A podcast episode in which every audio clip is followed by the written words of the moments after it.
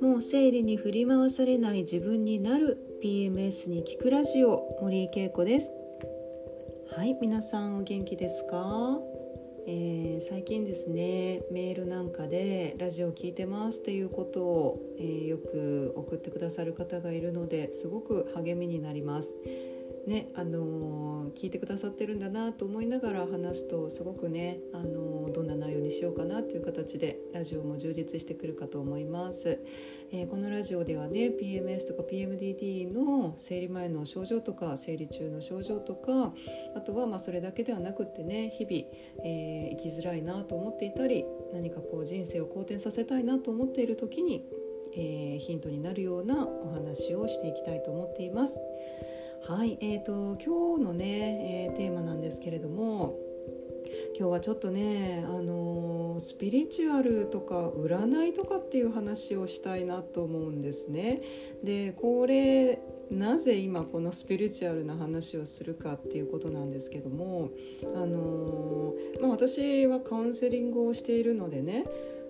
どうしてもやっぱり皆さんのこう辛い部分とかこう人生における苦しい部分とか、まあ、そういったことをこう、えー、よくお話として聞かせていただくんですけども、まあ、そういうねこう自分の力ではもうどうにもならないってこう思ってしまった時ってさまな力を頼りたくなると思うんですね。でそれがこう占いだったり、えー、そういうこうちょっとねあの自分の力ではないところにあの今の自分の人生をこう見出してもらおうという気持ちにねこうどうしてもなると思うんですね。でまあじゃあスピリチュアルってどういうものかっていうとまあ基本的にはこう目に見えないものですね。でそこから得られる、えー、まあ情報だったりとかそこから得られるえーと、なていうのかなこの導いてくれる言葉とかそういったものだと思うんですね。まあ、いわゆる一般的なスピリチュアルの解釈ですけどねで、まあ、例えば、まあ、それが占いだったりあと霊視をする霊媒師さんがあの霊視をするとかあとエンジェルナンバーとかヒーリングをするとか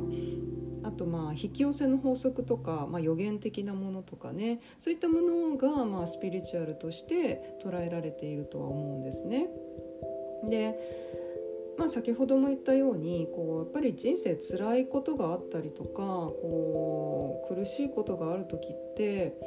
なんで私はこんなに頑張っているのにこんなことが起きちゃうんだろうとかね。あのなんで、えー、私にだけこうこういう辛いことが起きちゃうんだろう。みんなはそんな風になってないのになんで私だけって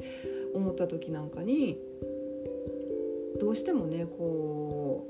う八方塞がりになった時にあ何か答えがあるかもしれないっていう風にしてねこうスピリチュアルの方から答えを得ようとすると思うんですね。でこれね、あのー、私こう全くこれを否定するつもりで今お話ししてるわけではないんですよ。でこれはあのー、大前提として否定はしてないんですよっていうことなんですね。でなぜかというと私も、あの、そうだったんですよ。やっぱりね、あの PMDD を私が発症した時ってもう20代半ばぐらいででもう本当にやっぱ苦しかったですし私の場合はやっぱり PMDD という病名が分かるまでもう本当にこう時間がかかったしでこう解決策が全く見つからなかったんでね、あのー、これはもう何か目に見えないものが原因なんじゃないかっていう形で、えー、もう本当に最初はこう霊媒師さんのところに1年以上かな通って。まあ、本当にその度に除霊をしてもらったりとか除霊方法を教えてもらったりとかでねもう本当にもうお寺というお寺にかなり 修行みたいな形であの行ったりとかねあったんですよ。でまあそれ自体が全然無駄だったとは思わないんですけども。まあそういう形でねあの、まあ、目に見えないものに答えを求めてた時期っていうのはあります。やっぱり占いもそうだったと思いますし、あのやっぱり苦しい時っていうのはねもうそういうところをこうね、スマホで探しまくったりとかしてなんで今私がこういう状況なの？今こういう時期なのかなとかって言ってすごくこう自分では解決できない部分をこうスピリチュアルにこう頼ってしまうっていうところねあると思うんですね。だからすごくよくわかります。でまああの私が今言ったように私もかつてずっとそうでした。もうね多分20代入って本当に30代ぐらいまでの間まあ10年とか以上かな。本当にこう欠かさず占いの先生のとこに通ったりとか、まあ、さっき言ったようにこう霊媒師の先生に条例をしてもらったりあの霊視をしてもらったりとか本当にこうあらゆるこうスピリチュアルっていうものをこう、うん、経験してきたんですよね。であの実際こうタロット占いっていうのも私先生についてあの学んだこともあるんですよ。だから占いっていうところにもあの自分は結構こう、ね、そこで解決することがあるんじゃないかっていうふうに本気で思っていた時期もすごくあります。であの、まあ、本当にさっきから何回も言っちゃうんだけど否定をしてるわけじゃないんですね。で私のこの意識がねどこで変わったかっていうことなんです。でそれは本当にあのたまたまというか偶然ヨガのねあの世界に入ったんですよね私がちょうど20代の後半ぐらいから、あのまあ、PMDD の症状から逃れるために私はカナダに行ったんですけどでそのカナダでまず始めたのがヨガだったんです。で、まあ、これもちょっと先に言っとくとヨガが PMDD を治す方法だよっていうわけではないです。私はいろんな方法を試してきた中でヨガというものにも触れたということなんですね。で、まあ、そこでねあのヨガの世界に入ってうんあのかなりねあのハマったというかもうすっごくこう古典ヨガだったんですね。だからもう本当にこうお祈りから始まるというようなヨガだったんです。で朝お祈りから始まって、え、ヨガのこの体の動きをやってで瞑想をやってっていうような本当にこう修行に近いようなヨガっていうのをかなり、あのー、ストイックにやったんですね。ですのでまあ当時はカナダでね始めたのは始めたんですけどその後、まあ自分がやっていたヨガを深めるためにこうアメリカのアシュラムって言ってもう本当にこうヨガを修行の目的としてる人だけがこう住み込みで働きながらもう朝からこうもう朝の5時とかね5時半とかに起きてもう施設の掃除をしてまず神様にお祈りを捧げてでそこから自分たちのそのヨガをやって。えー、瞑想をしてっていうその共同生活をする場所があるんですねそれがあのアシュラムっていうんですけど、まあ、そこでね私はもう半年以上そこでものすごく深い深い修行をさせてもらったんですね。でもうそれこそ本当にこうスピリチュアルの修行とかっていうふうによく言われているんですけれども、まあ、当時の私はこう、まあ、これこそがスピリチュアルだみたいに、まあ、私もちょっと思いながらやってた部分もあったと思います。うん、ありましたねで、まあ、実際にまあそこから、まあ、アメリカでこうヨガをかなり深めた後もう本場のねもうインドまあ、その私がやってたヨガの本部っていうのがやっぱり南インドの方にあってでやっぱりもうそこが聖地みたいになっているのでやっぱり私もそこを目指したわけです。で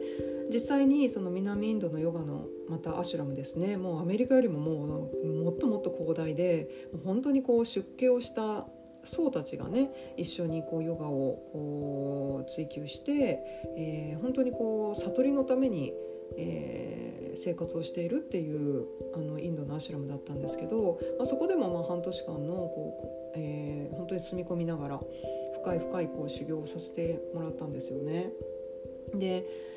まあ、そこからねあの私が、まあ、実際にアメリカインドっていう場所でこうヨガを深めながら最終的には日本に帰ってきてで今またもう本当にあまりこうヨガとは関係ない日常生活をしてるわけですよ。でそしたらえじゃあもうヨガの世界で学んだスピリチュアルな体験っていうかねこうスピリチュアルなその修行とかってえ全然無駄になったんじゃないの何だったの？もう続けないの？っていうことをね、まあ、疑問に思われるかもしれませんけど私はねそのアメリカとかインドに行って、まあ、そういう修行をしている中でものすごい神秘体験っていうのをしたんですね。であのもう本当に何て言うのかなこう奇跡のようなことが起きるんですよ。自然界を巻き込んでその天体とか、えー、季節のその移り変わりの中でもう本当にこう奇跡のようなことが自然の中で起きてたんですね。でその奇跡っていうのを体験した時に私たちがその占いとかその生きる上で苦しいからって言って求めてるこのスピリチュアルのことって何なんだろうっていう気持ちにやっぱりちょっとなってくるところがあるんですよ。うん、あのまあつまりねそのさまざまなスピリチュアルな現象をこうヨガの世界にいながら経験した時に生きている中で苦しいことを悲しいこととか辛いことをスピリチュアルで解決するっていうのはちょっと違うんじゃないかなってそこから思い出したんですね。でなぜならそのスピリチュアルな現象っていうのはもう私たちが思ってもみないところでもう信じられないタイミングで起きるんですよね。でそのこう何て言うんだろう震えるような感動って実はものすごく地に足をつけて現実を生きることによって感じることができるんですね。うん、で私がそれをすごく思うのはあの地に足をつけながら現実を見つめながら時にはその論理的な思考でものを考えて、えー、意識がね外に向かってその答えを外にねそのスピリチュアルから答えを求めようとしている意識を内側に引き込んで自分に問いかけるっていうこうすごくこう地道なんだけど地に足をつけた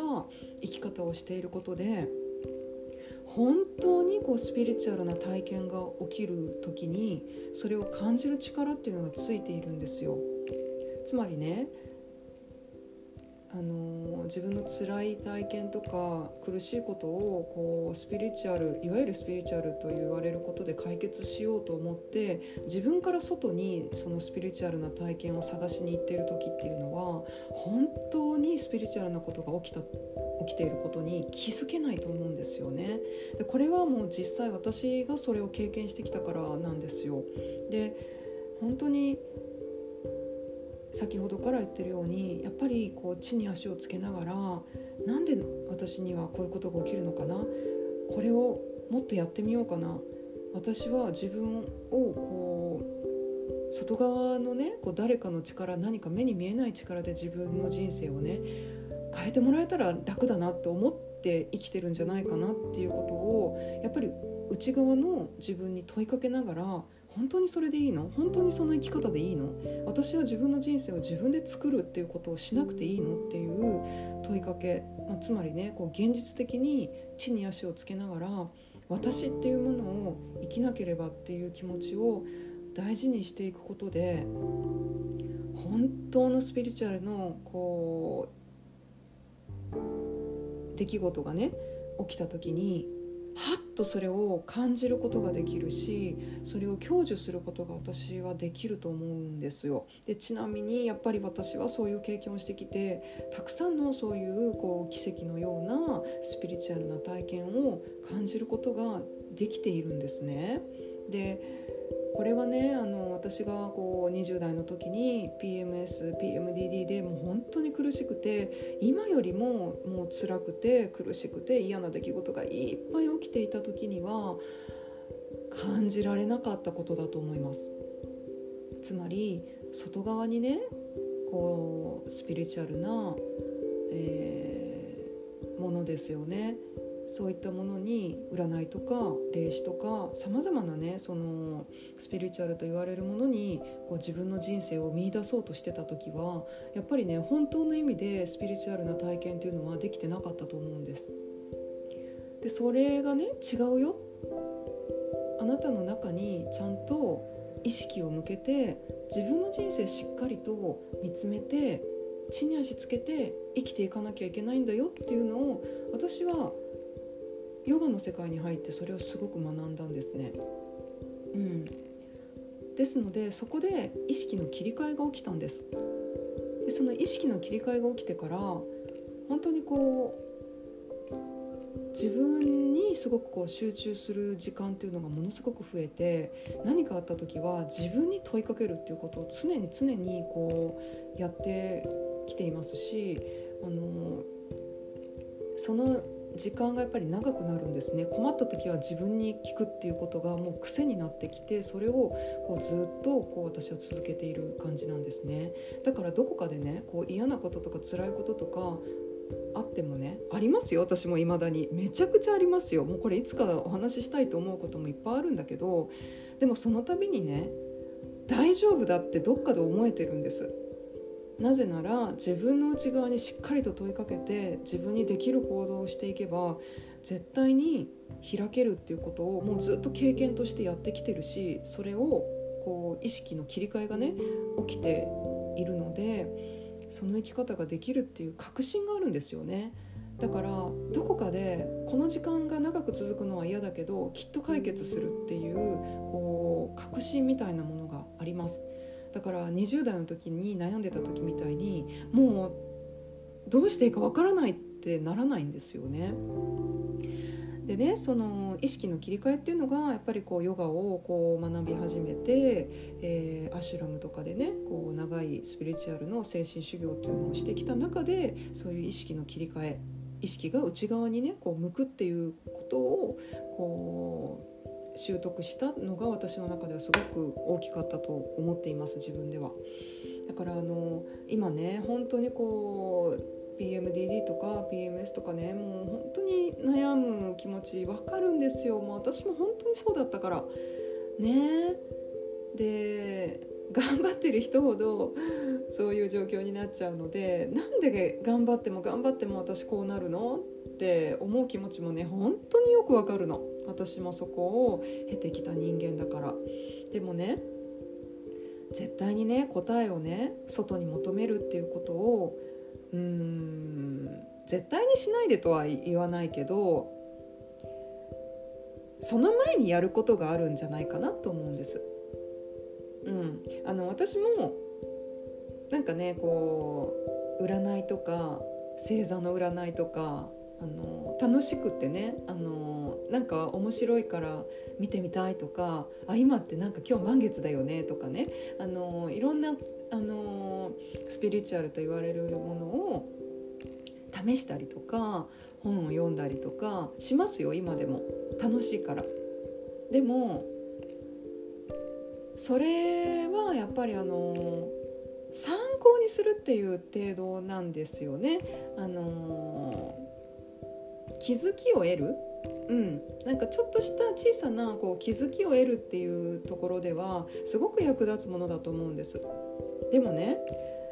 根本的に人生を変える方法ではないっていうことなんですよね。うんだから今あのもしすごくね悩んでいて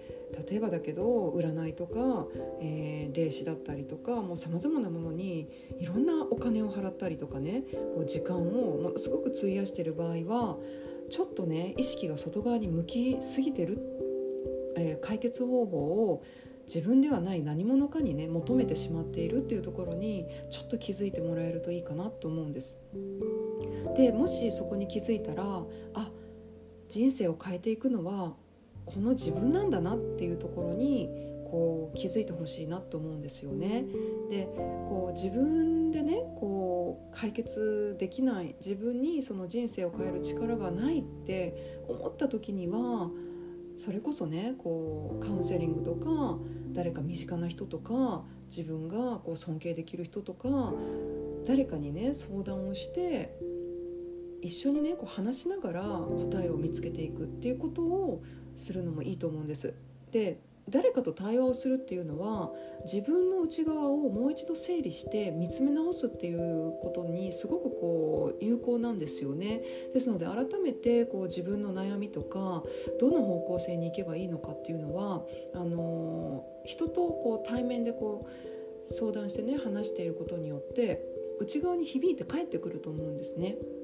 うん、ですのであの外側にね答えをこう求めてしまっている状況に気づいたらすぐこう意識の切り替えを行って内側にね意識を向けるようにしてください。でこれはね絶対に裏切らないです。内側に意識を向けて自分と対話するっていうことは絶対に自分を裏切らないから。こう占いとかねあのこう目に見えないものって本当に当たるかどうかってわからないじゃない？でそのようになるかどうかってわからないじゃない。だから確信がないんだよね。で確信もないし絶対に何かが変わるっていう保証もないんだけど自分と対話したっていうものはこう自分と対話すればするほど必ず確実に変わる何かっていうのがあるんですよ。うん、これはもう本当に私が、あのー、これまでの経験で得てきたことなので、まあ、一つの参考にしていただけるといいかなって思います。